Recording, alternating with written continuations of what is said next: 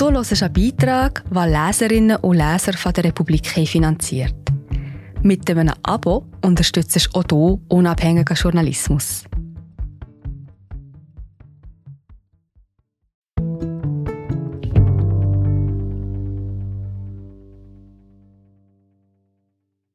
Donald Trump hat gute Chancen, im nächsten Jahr noch einmal US-Präsident zu werden. Was würde das für die amerikanische Demokratie bedeuten? Ein Gespräch mit dem Harvard-Politologen Daniel Zieblatt. Der zweite Versuch der Machtergreifung ist gefährlicher. Von Daniel Binswanger und Elia Blühle. Gelesen von Regula Imboden. Republik? In einem Jahr sind amerikanische Präsidentschaftswahlen und Donald Trump liegt gemäß jüngsten Umfragen in entscheidenden Bundesstaaten vorn. Wie ist das überhaupt möglich? Zieblatt? Bei den Umfragen ist vorderhand große Vorsicht geboten. Die Zahlen zeigen aber, Donald Trump hat reelle Chancen zu gewinnen. Das ist besorgniserregend. Wenn Trump der Präsidentschaftskandidat der Republikaner wird, haben wir es mit einem Kandidaten zu tun, der versucht hat, die geordnete Machtübergabe zu untergraben. Er ist eine ernste Bedrohung. Republik? Ist Trump wirklich eine Gefahr für die Demokratie? Wir hören das schon so lange. Es ist eine fast obligatorische, floskelhafte Beschwörung geworden. Zieblatt? Lassen Sie es mich genauer begründen. Ab wann ist jemand eine ernsthafte Bedrohung für die Demokratie? Es gibt eine Reihe von Kriterien. Wir sollten uns dann Sorgen machen, wenn ein Politiker die demokratischen Spielregeln ablehnt, seinen Gegnern die Legitimität abspricht, die bürgerlichen Freiheiten seiner Opponenten beschneiden möchte, Gewalt toleriert oder dazu aufruft. Donald Trump erfüllt diese Kriterien und zwar alle gleichzeitig. In seiner ersten Amtszeit hatte er jedoch nur wenig Ahnung, wie er seine Macht einsetzen soll. Er war inkompetent, blieb auf etabliertes Personal angewiesen, das ihm half, das Land zu regieren. Mit der Zeit begann er diesen Leuten zu misstrauen. Er drängte sie an den Rand und brachte seine loyalen Anhänger in die Regierung.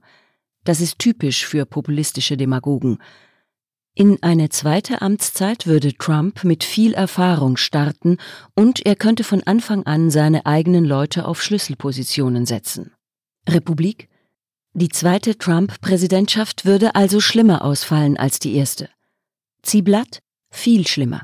Denken Sie an Viktor Orban, der Ende der 1990er Jahre in Ungarn zum Premierminister gewählt, später aber wieder abgewählt wurde und in der Folge entschied, alles zu tun, um nie wieder eine Niederlage zu erleiden. Er kam für eine zweite Amtszeit zurück und war nun viel besser gerüstet. Heute hat er das Land unter seine autoritäre Kontrolle gebracht. Es gilt allgemein die Regel, der zweite Versuch der Machtergreifung ist in vielerlei Hinsicht gefährlicher. Republik? Sie glauben, Trump würde in einer zweiten Amtszeit versuchen, sich seine Macht längerfristig zu sichern. Zieblatt? Um länger als acht Jahre Präsident zu bleiben, müsste er die Verfassung ändern. Das ist sehr schwierig in den USA. Aber selbst vier weitere Jahre würden genügen, damit Trump seine Macht stark ausbauen und missbrauchen könnte. Er hat bereits angekündigt, dass er das Justizsystem nutzen will, um gegen seine politischen Gegner vorzugehen. Das sage nicht ich, das sagt er selbst. Gleichzeitig spricht er offen über seine Pläne für die Migrationspolitik. Er will eine Behörde einrichten, die illegale Einwanderer aufsucht und sie ohne ein ordentliches Verfahren abschiebt. Autokraten versuchen immer, die Justiz, die Schiedsrichter des Staates zurückzubinden oder für ihre Zwecke zu missbrauchen. Republik? Aber haben Sie kein Vertrauen in die Resilienz der US-Demokratie? Zieblatt? Ich befürchte, dass die USA bei einer erneuten Wahl von Trump ein hohes Maß an Instabilität, Protest, Gewalt und Dysfunktionalität erleben werden. Aber ich glaube nicht, dass Trump in der Lage wäre, ein Regime im Stil von Wladimir Putin oder wie Viktor Orban einen Einparteienstaat zu etablieren. Anders als in Ungarn oder Russland gibt es in den USA eine starke und gut finanzierte politische Opposition gegen Trump. Mindestens die Hälfte der Amerikaner unterstützt ihn nicht, und es gibt diverse Bundesstaaten wie etwa New York oder Kalifornien, die ein Gegengewicht bilden – Auch wenn Trump noch einmal Präsident würde, bliebe die Macht dezentralisiert. Und im öffentlichen Dienst, ebenso wie an den Gerichten, herrscht eine ausgeprägte Professionalität. Das sind alles Kräfte des Widerstands. Menschen, die es Trump erschweren werden, zu tun, was er gern tun würde. Republik? In ihrem neuen Buch Die Tyrannei der Minderheit schreiben sie aber auch, dass die Institutionen allein die Demokratie nicht schützen. Wir sind gerade wieder da. Ich bin Marie José, Wissenschaftsjournalistin bei der Republik. Und ich tue dich hier kurz stören. Mir gefällt bei der Republik, dass sie vertiefen. Es sind mehrheitliche Geschichten, die auf Hintergrund eingehen. Für das Lesen oder Hören, beim Joggen, beim Kochen oder wie man noch einen langen Tag vor dem Computer einfach möchte die Augen zutun. Wir sind werbefrei und nur von unseren Leserinnen und Lesern finanziert. Unter republik.ch slash hallo kannst du auch hier ein Abo lösen. So, und das war es auch schon mit der Störung.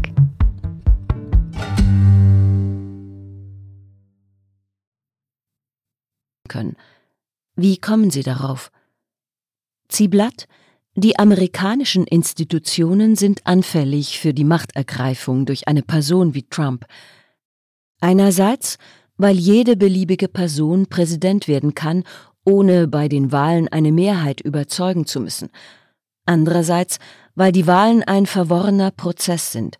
Statt dass eine Wahl abgehalten wird und die Person mit den meisten Stimmen gewinnt, veranstaltet man ein unglaubliches Theater – Erst findet das Prozedere mit dem Electoral College statt und dann muss sich auch noch der Kongress versammeln, um die Wahl zu bestätigen. Bei jedem dieser Schritte gibt es Möglichkeiten, das System zu missbrauchen, den Prozess zu verfälschen oder zum Entgleisen zu bringen. Bis zur Trump-Ära hat es zwar meistens reibungslos funktioniert, weil sich fast alle an ungeschriebene Regeln gehalten haben, aber dann kam Trump, der auf alle Normen pfeift. Was hinzukommt? Unser Wahlsystem hat die Republikanische Partei in den vergangenen 40 Jahren massivst radikalisiert. Republik? Wieso? Zieblatt? Aufgrund des Wahlsystems können die Wähler die Partei nicht abstrafen, wenn sie demokratiefeindliche Politiker ins Rennen schickt. Dadurch ist die Partei gegenüber Extremisten toleranter geworden. Die Republikaner haben mit Trump noch bei keiner einzigen Wahl eine Mehrheit gewonnen und trotzdem bleibt er ihr Präsidentschaftskandidat. Republik, liegt das nicht einfach darin begründet, dass Trump weiterhin sehr populär ist? Zieblatt, in den meisten westlichen Demokratien, in der Schweiz, in Deutschland, in Polen, in den Vereinigten Staaten, in Schweden, wählen etwa 20 bis 30 Prozent der Bürger rechtsextreme Parteien. Unsere Gesellschaften sind sich in dieser Hinsicht sehr ähnlich. In den USA macht der Make America Great Again Kern der Republikanischen Partei nur etwa 30 Prozent der Wählerschaft aus.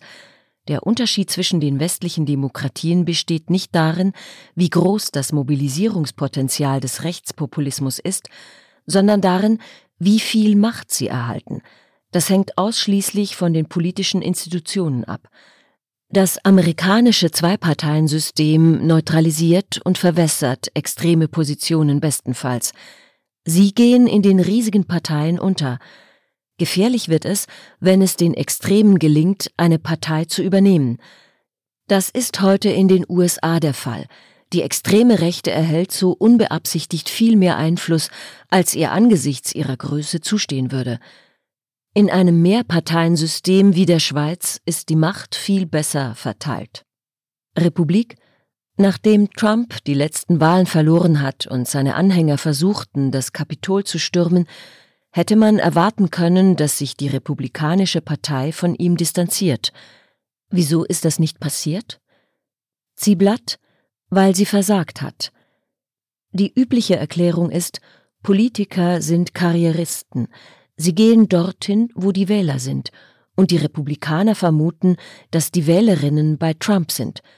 Deshalb distanzieren sie sich nicht von ihm. Sie glauben, das könnte ihrer Karriere schaden. Aber in den vergangenen Wochen wurde mir bewusst, dass es auch noch einen anderen Grund für dieses Verhalten gibt. Republik, nämlich Zieh Blatt. Republikaner, die sich gegen Donald Trump auflehnen, fürchten teilweise um ihr eigenes und das Leben ihrer Familie. Sie erhalten Morddrohungen. In einer neuen Biografie über den früheren republikanischen Präsidentschaftskandidaten Mitt Romney erzählt dieser, wie sich Gewaltandrohungen auf die republikanischen Politikerinnen ausgewirkt haben, wie Republikaner im Kongress zwar ein Amtsenthebungsverfahren gegen Trump befürworteten, es aber nicht gewagt hatten, sich zu exponieren, aus Angst. Wenn Gewaltandrohungen das Verhalten von Politikerinnen prägen, hat die amerikanische Demokratie ein schwerwiegendes Problem. Republik Es gab immer wieder Republikaner, die es wagten, sich gegen Trump zu wehren. Mitt Romney war einer davon. Allerdings sind alle gescheitert. Wieso? Zieh Blatt Politikerinnen wie Liz Jenny oder Adam Kinsinger haben mit ihrer Trump-Kritik ihre Karriere ruiniert. Das Problem ist, dass es nie einen kollektiven Aufstand des republikanischen Establishment gegeben hat. Ein zweites Problem ist das Timing. Zum jetzigen Zeitpunkt wäre eine republikanische Führungsfigur chancenlos, wenn sie einen Aufstand gegen Trump organisieren würde. Aber zwischen November 2020 und Januar 2021, direkt nach den Wahlen, hätte es ein Zeitfenster gegeben, um diesem Irrsinn ein Ende zu setzen. Hätten sich die Republikanerinnen damals gemeinsam gegen Trumps Wahllügen gewehrt und ihn angeklagt, wäre der Spuk endgültig vorbei gewesen. Dann wäre es ihm jetzt gesetzlich verboten, erneut für das Amt zu kandidieren. Aber selbst Leute wie Mitch McConnell der frühere Fraktionsvorsitzende der Republikaner, der selbst gesagt hatte, Trump sei verantwortlich für den Sturm auf das Kapitol, stimmten gegen die Amtsenthebung. Ich glaube, viele Republikaner bereuen das heute. Republik auch der Fernsehsender Fox News, der großen Anteil an seinem Aufstieg hat, wandte sich ab von Donald Trump. Wieso zeigt das alles keine Wirkung? Zieblatt, zu wenig, zu spät. Trump hat enorme Unterstützung bei der republikanischen Wählerschaft. Daran führt nun kein Weg mehr vorbei. Alle Versuche, dem heute etwas entgegenzusetzen, sind zum Scheitern verurteilt. Jetzt können nur noch die Demokraten Trump schlagen. Die Republikaner haben aufgegeben. Republik, aber wie erklärt sich diese scheinbar unzerstörbare Beliebtheit von Trump bei der Parteibasis? Zieblatt, die Trump-Basis, überwiegend weiß und christlich, erlebt, wie sich die amerikanische Gesellschaft demografisch stark gewandelt hat, vielfältiger geworden ist. Was sich nicht verändert hat und nicht verändern will, ist die Republikanische Partei. Der harte Kern ihrer Basis reagiert auf die Veränderungen mit Verlustängsten. Sie sagen, wir verlieren unser Land. Und Donald Trump kann diese Ängste noch immer gut instrumentalisieren. Republik, solche politischen Bewegungen treten in vielen westlichen Demokratien auf, auch in der Schweiz oder Deutschland. Wieso scheint sie in den USA aber so viel radikaler zu sein? Zieblatt, die AfD ist sicher auch kein Picknick, aber Sie haben recht. In den USA ist die Transformation hin zu einer multiethnischen Demokratie weiter fortgeschritten als in vielen anderen Gesellschaften. Auch spielt hier das historische Erbe der Sklaverei bis heute eine Rolle.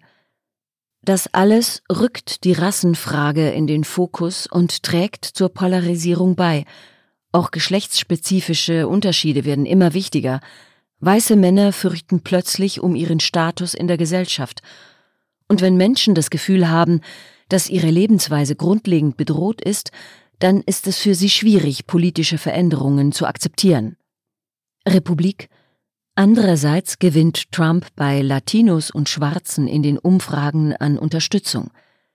Zieblatt, auch wenn sie zunehmen, sind seine Popularitätswerte in diesen Communities aber immer noch sehr tief. Die Latinos, die Trump unterstützen, kommen fast alle aus denselben Bezirken, ländlichen Regionen in Texas oder Florida. Es sind mehrheitlich ehemalige Migranten aus Ländern wie Venezuela, die schlechte Erfahrungen mit dem Sozialismus gemacht haben und Joe Biden als eine Art Hugo Chavez wahrnehmen. Das Gesamtbild ist aber ein anderes. Es ist erstaunlich, wie wenig Unterstützerinnen die Republikaner bei diesen Bevölkerungsgruppen noch immer haben. Republik? Wie erklärt sich das? Zieblatt? Die meisten Parteien passen sich an, wenn sie verlieren. Wenn sie wiederholt verlieren, versuchen sie neue Wählerschichten zu erreichen.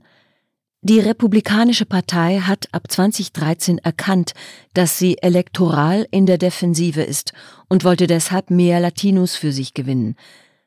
Das ist jetzt zehn Jahre her, doch bis heute kommen die Republikaner auf kaum mehr als 30 Prozent der Stimmen von Latinos.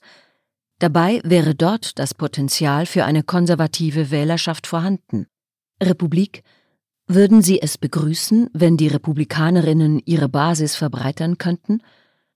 Zieblatt, es wäre ein großer Fortschritt, wenn die Republikanische Partei eine multiethnische Wählerschaft hätte. Dann könnte sie auch wieder richtige Mehrheiten gewinnen. Und wenn sie wieder eine Chance hätte, echte Mehrheiten zu gewinnen, hätte sie auch nicht mehr so viel Angst vor der Demokratie. Aber dieser Wandel bleibt schwierig, solange die Partei von weißen Nationalisten und Rassisten angeführt wird.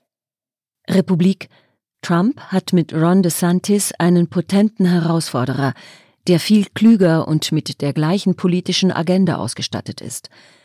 Die natürliche Entwicklung wäre, dass er Trump im Wahlkampf ersetzt, weil dieser mit all seinen Gerichtsverfahren sehr belastet ist. Aber das passiert nicht – es existiert ein beispielloser Personenkult um Donald Trump.